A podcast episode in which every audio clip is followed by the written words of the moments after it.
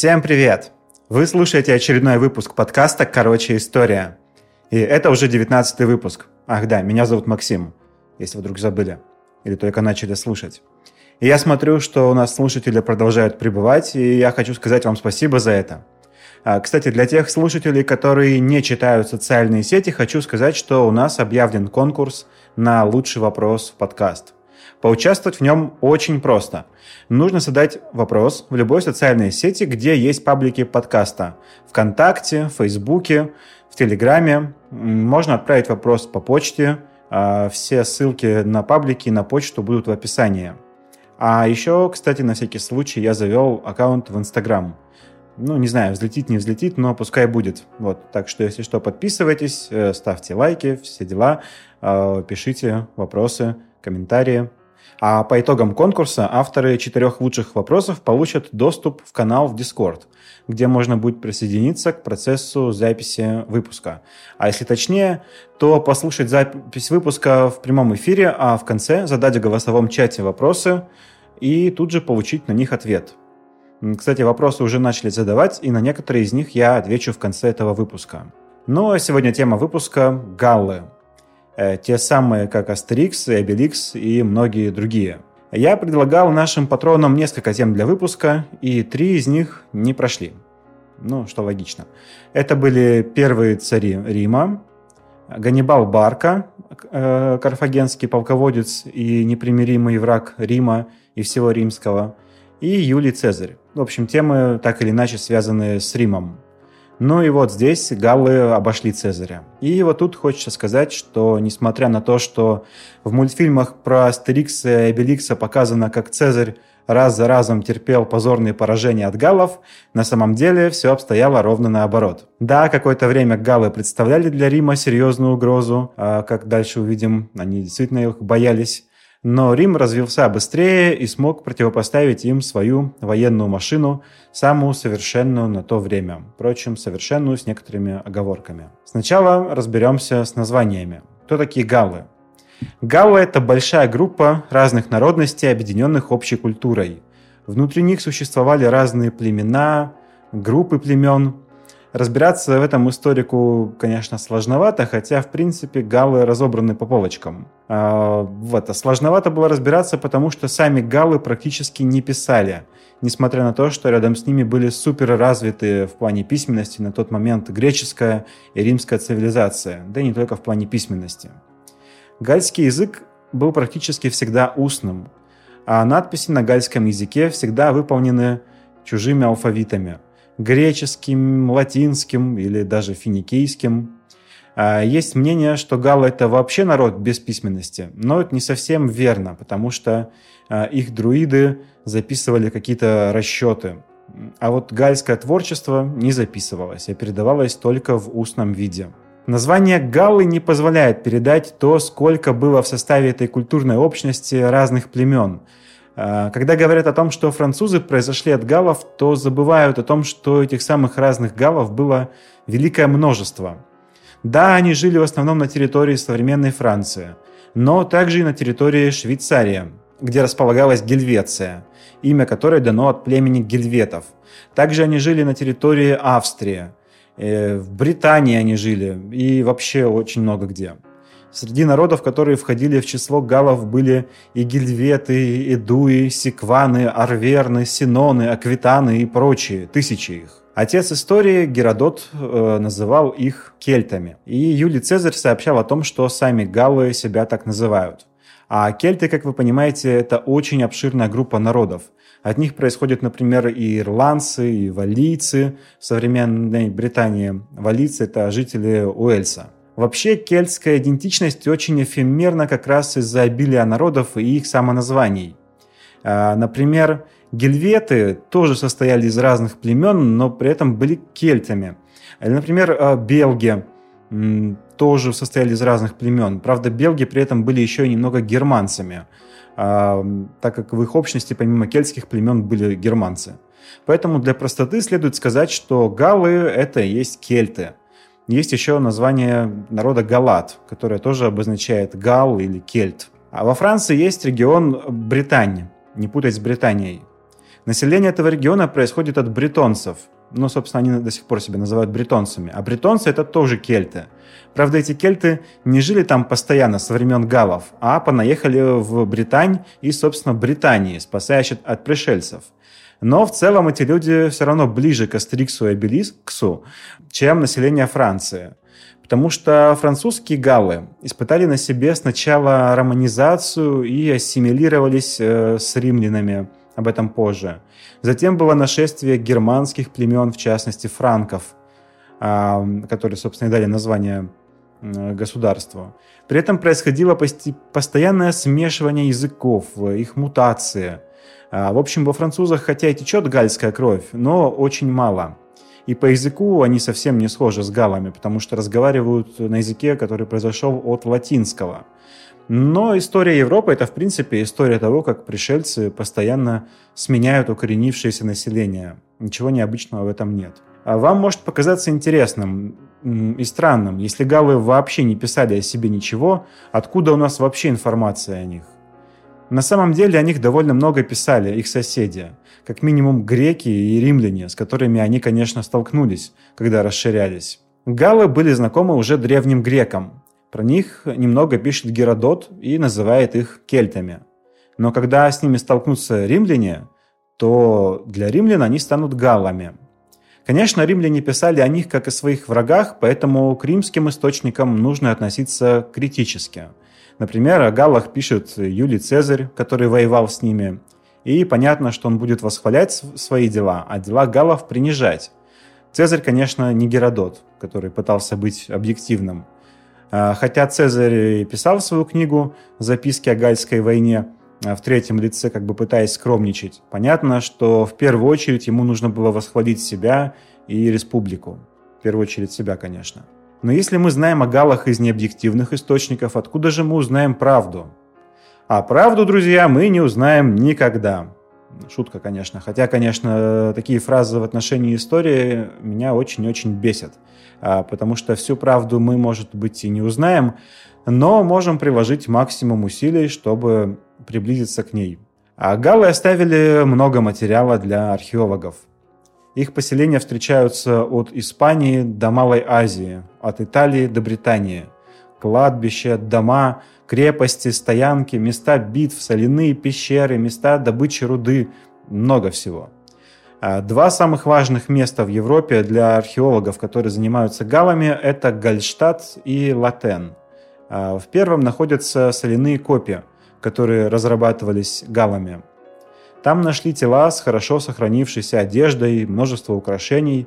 Ну, извините за такую подробность, если вдруг вы сейчас едите. В соляной шахте нашли место, которое использовалось для оправления естественных надобностей. И там все тоже хорошо сохранилось благодаря соли. Поэтому смогли узнать, что эти люди ели, а чем они болели или могли болеть.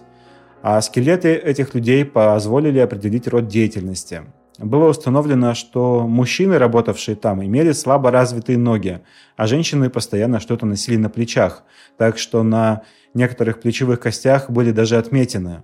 И так стало понятно, что мужчины работали на добыче соли и мало передвигались, а женщины переносили эту соль.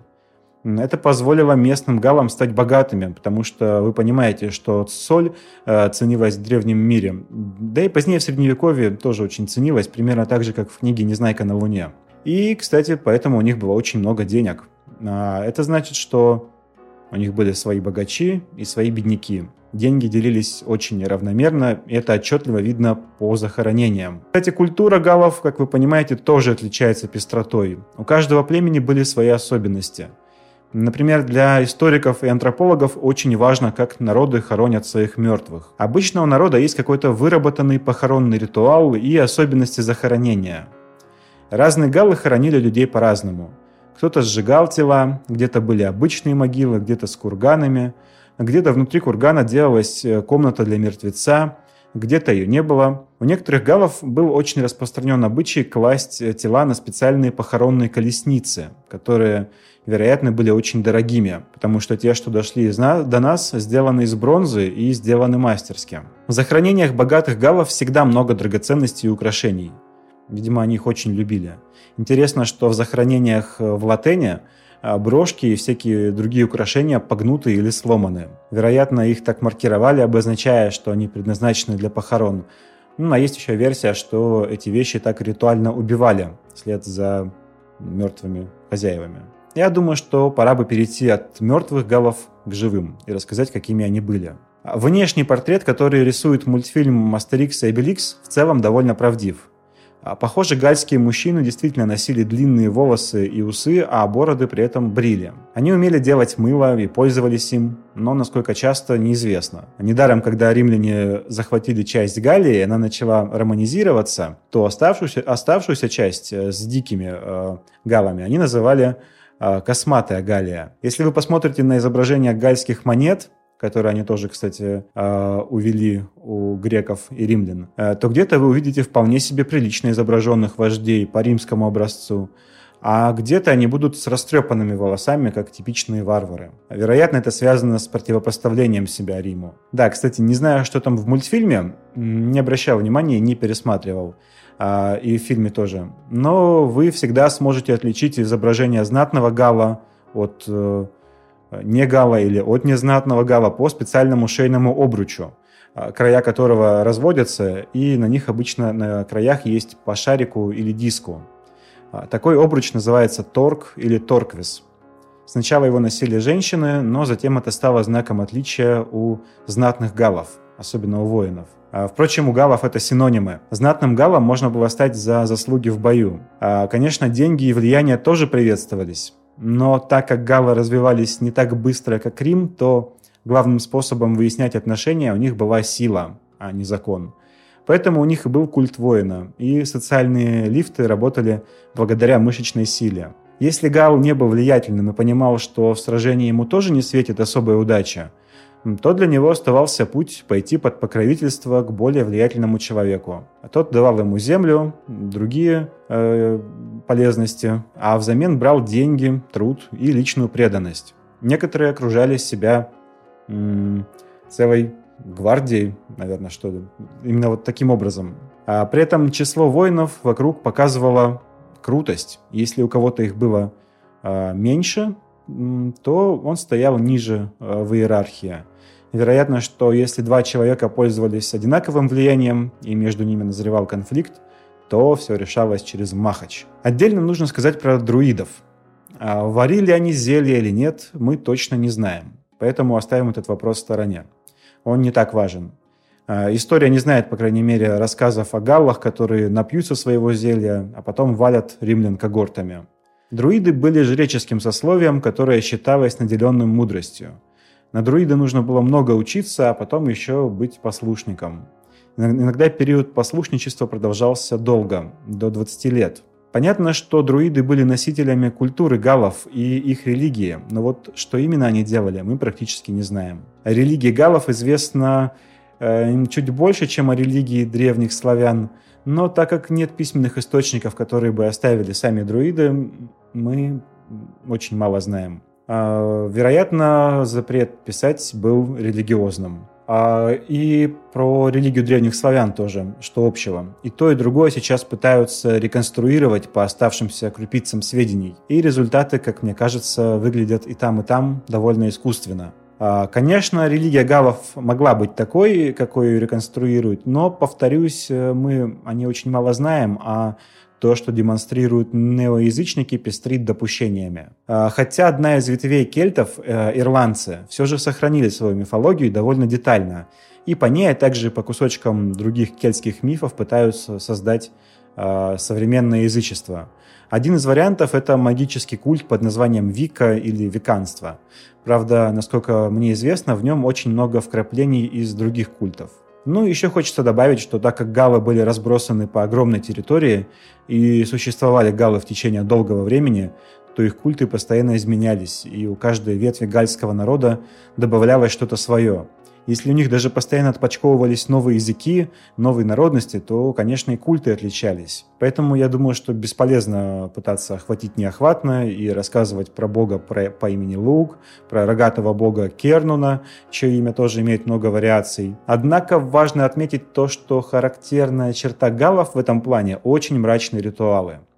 Часто рядом с поселениями галлов находятся скелеты, которые несут на себе э, явные следы расчленения. Отметки на костях показывают, что обезглавленные черепа выставляли на кольях. А, причем человеческие черепа выставляли наравне с лошадиными. А, что интересно, это встречается и в Британии, и в удаленной от нее Малой Азии. А в одном из городов Малой Азии, Гордии, про который говорилось в выпуске про Александра Македонского, было поселение галов, которых там знали под названием Галаты. И рядом с Гордием нашли останки людей, убитых с характерной гальской жестокостью.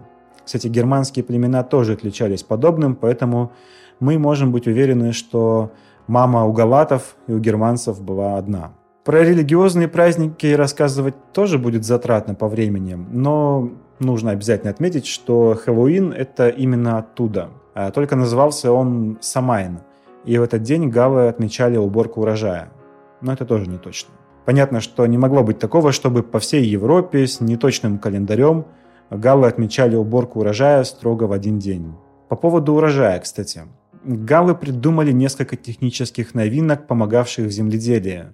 Это, например, колесный плуг. До этого плуг был просто изогнутым куском дерева, а с колесиками по краям пахать стало удобней. Ну или не по краям, есть разные способы крепления. А еще, как ни странно, галлы изобрели косу, которая пришла на замену серпу. Опять-таки есть случаи, когда серп удобнее, но только он, то убирать большие поля будет не так удобно. А если у тебя есть серп, коса, что выбирать, твое дело. А, и понятно, что это было изобретение, которое очень ускоряло уборку. Хотя где-то приходилось жертвовать э, нескошенными колосками. Поэтому галлы производили много хлеба. И когда Ганнибал проходил через места, заселенные галлами, он не испытывал проблем с провизией. То же самое было и с Цезарем. А вот виноград галлы практически не выращивали, и вино они получали из Рима. Некоторые гальские племена считали, что подсаживаться на вино, да еще из Рима, это нехорошо, и даже вводили запрет на него. То же самое было в ходу и у некоторых германских племен. Хотя в целом пили и еще как. Если после просмотра Астерикса и Обеликса вы думаете, что галлы — это люди, которые жили чуть ли не на деревьях или как минимум в лесах, то вы ошибаетесь. Да, были поселения галов, расположенные как можно ближе к лесу или даже внутри него. Но в целом это было типично скорее для зажиточных галов. Они строили себе там такие своеобразные дачи. Ну, впрочем, ничего не изменилось, а, потому что дачи сейчас строятся подальше от, э, от города. А, ну, если бы встретились с гальским поселением где больше, скажем, пяти домов, все они небольшие, расположены в лесу, то это могло быть только гальской деревней.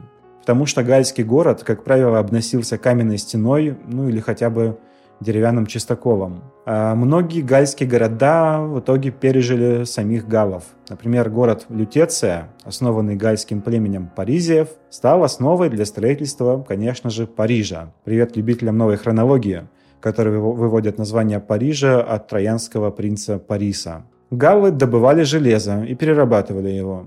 Первый выпуск подкаста был про бронзовый век, и там мы рассказывали про то, как люди начали добывать и обрабатывать э, металл вообще. А именно это была бронза, а, точнее медь, из которой делалась бронза. А когда мы говорим про галлов, то, конечно, мы говорим про железный век. Галлы яркие при его представители. Они научились плавить железо и делали из них Э, мечи и копья. Меч для знатного человека, потому что это все-таки довольно дорогая э, и затратная вещь. А копье – более массовое изделие, более массовое оружие. Как вы понимаете, на копье тратится меньше материала, меньше труда. И здесь мы, конечно, должны перейти к войнам галлов и римлян. Вероятно, когда-то галлы, италийцы и греки представляли из себя единый этнос – но они разделились. Каждая ветвь пошла своим путем, и они начали осваивать новые территории. Об этом говорят общие вещи в языке. Теодор Момзен, историк, которого я советую читать всем, кто интересуется историей Рима, говорит, что греки и римляне э, – родные братья, а галлы и германцы для них двоюродные братья. Раньше э, все они были кочевниками, пригонявшими свои стада с одного пастбища на другое. Но со временем греки и италийцы осели и стали заниматься земледелием, а галлы оставались пастухами. Италийцы развивались укрытые естественным щитом, горной цепью Альп, которая располагается над Италией, над сапогом. Э, и со временем город Рим возвысился и подчинил под свое влияние соседние территории. Галлы в это время тоже развивались, и столкновение двух этих миров было неизбежно. Массово галлы начали проникать на римские территории в IV веке до нашей эры и начали селиться на севере территорий, контролируемых Римом. Э, этот район, который находился по ту же сторону от Альп, что и Рим, стали называть Цизальпинская Галлия такая ближайшая к Риму, в отличие от Трансальпийской Галлии, которая находилась э, по другую сторону от Альп.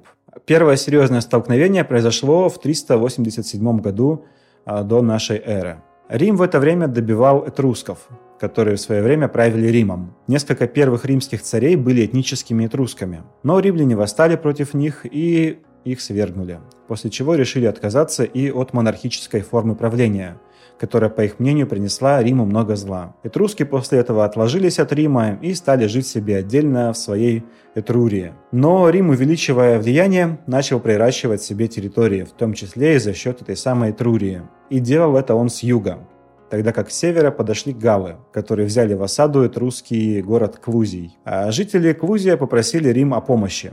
Типичная римская политика в дальнейшем в этом случае была такой – помочь, в том числе и путем военного вмешательства, затем прирастить территорию за счет того, кому они помогли. Но Рим тогда только начал поднимать голову и поступил странно. Вместо войска галам направили послов – Дипломатические переговоры на галов не повлияли. Дальше послы непонятно зачем приняли участие в боевых действиях против галов. Э, и ладно бы это прошло незаметно, так чтобы Рим потом мог сказать, их там нет. Но один из римских послов э, сбил с коня какого-то гальского вождя. На что галлы сказали, что это, конечно, нарушение международного права. Посол не имеет права участвовать в боевых действиях, ведь нанести вред послу – это преступление Чего ж тогда сам посол рубится в битве, да еще и на стороне непонятно кого, даже не союзников Рима. В общем, вождь галлов, а точнее племени Синонов, которое было гальским, а вождя звали Брен, попросил выдать ему этого нарушителя. Но Рим не только не выдал его, а даже позднее назначил его на должность трибуна. И Брен, недолго думая, снял осаду с этрусков и повел войска на Рим. Войска встретились в трехдневных переходах от Вечного города – что, конечно, показывает, насколько римляне были самоуверены, э, потому что не вывели войска раньше. И в этой битве галлы опрокинули римлян, которые столкнулись с чем-то новым для них.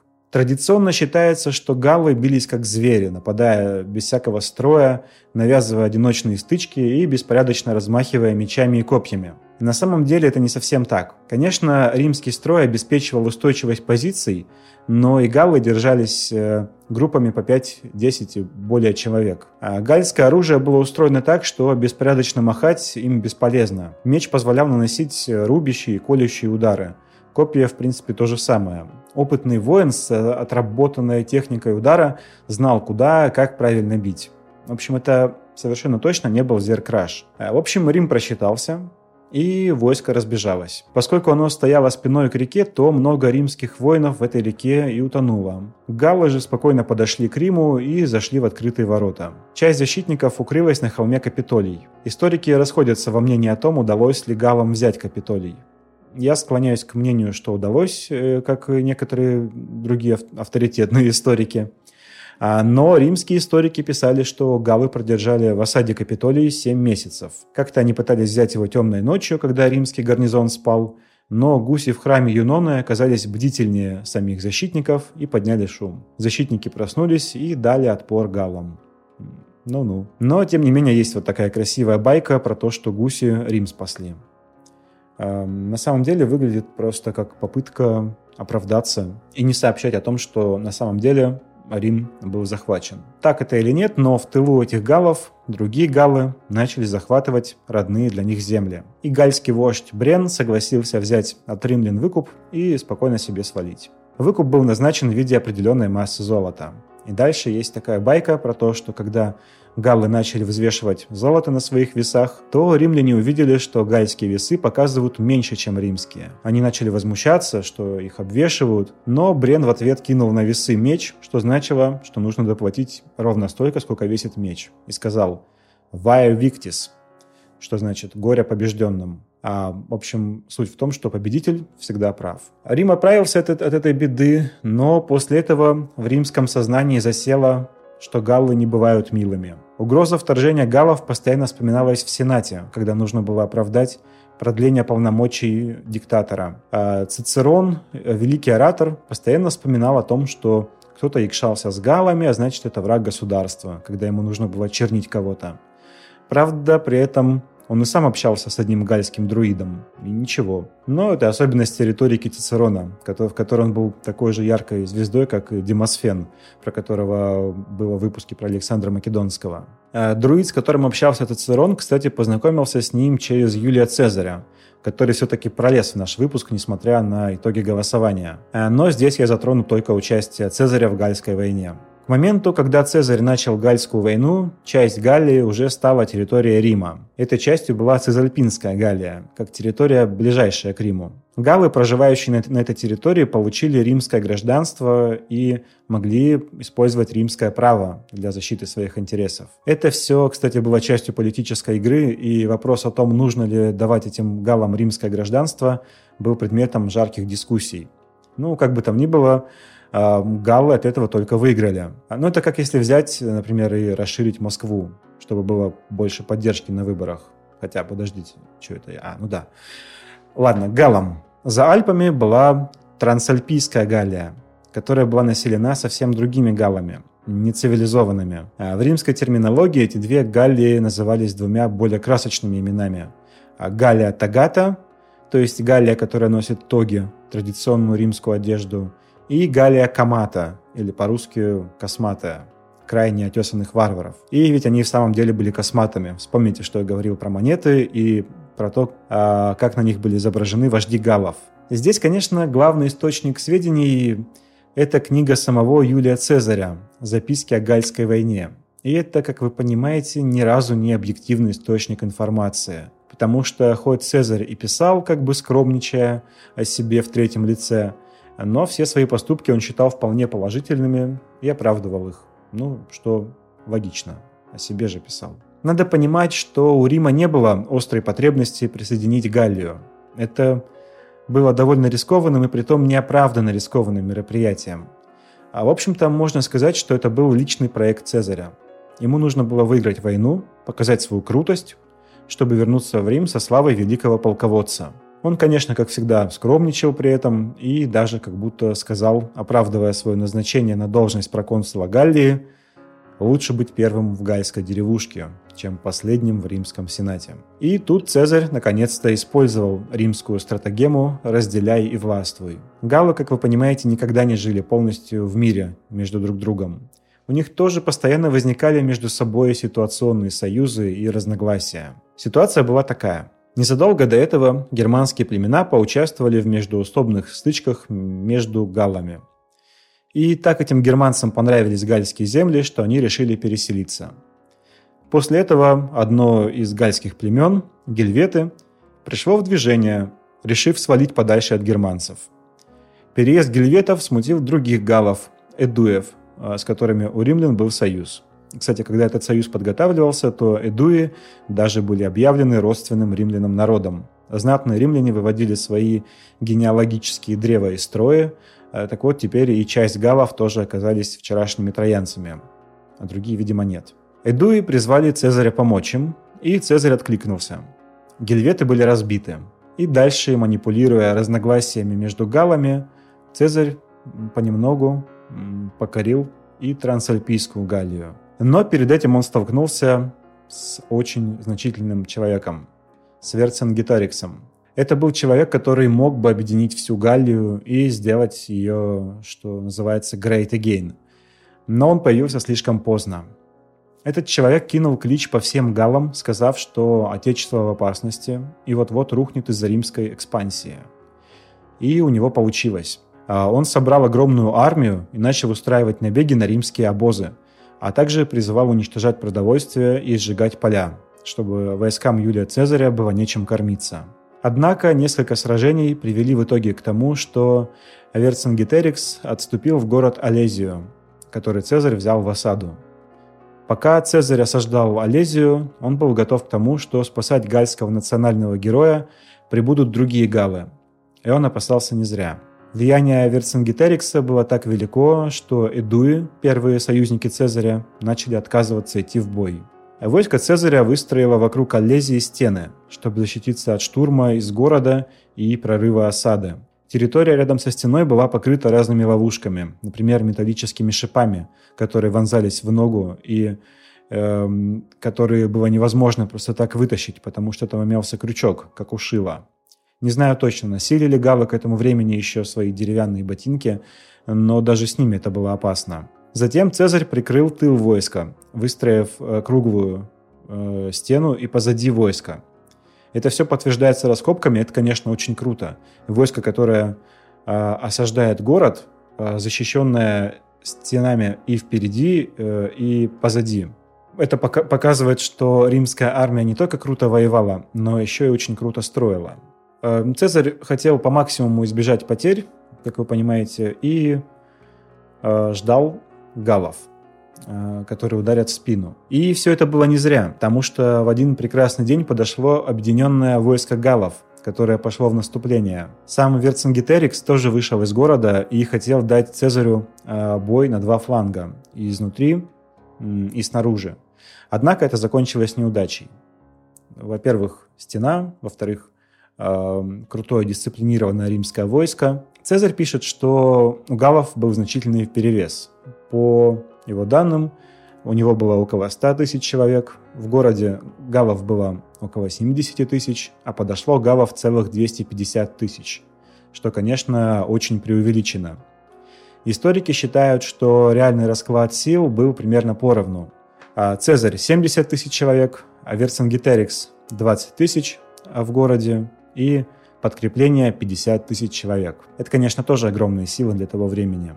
Вождя Галов заковали в цепи и увезли в Рим, где он провел 6 лет в темнице, после чего его провели по улицам в цепях во время триумфа, парада победы Цезаря, а затем его казнили.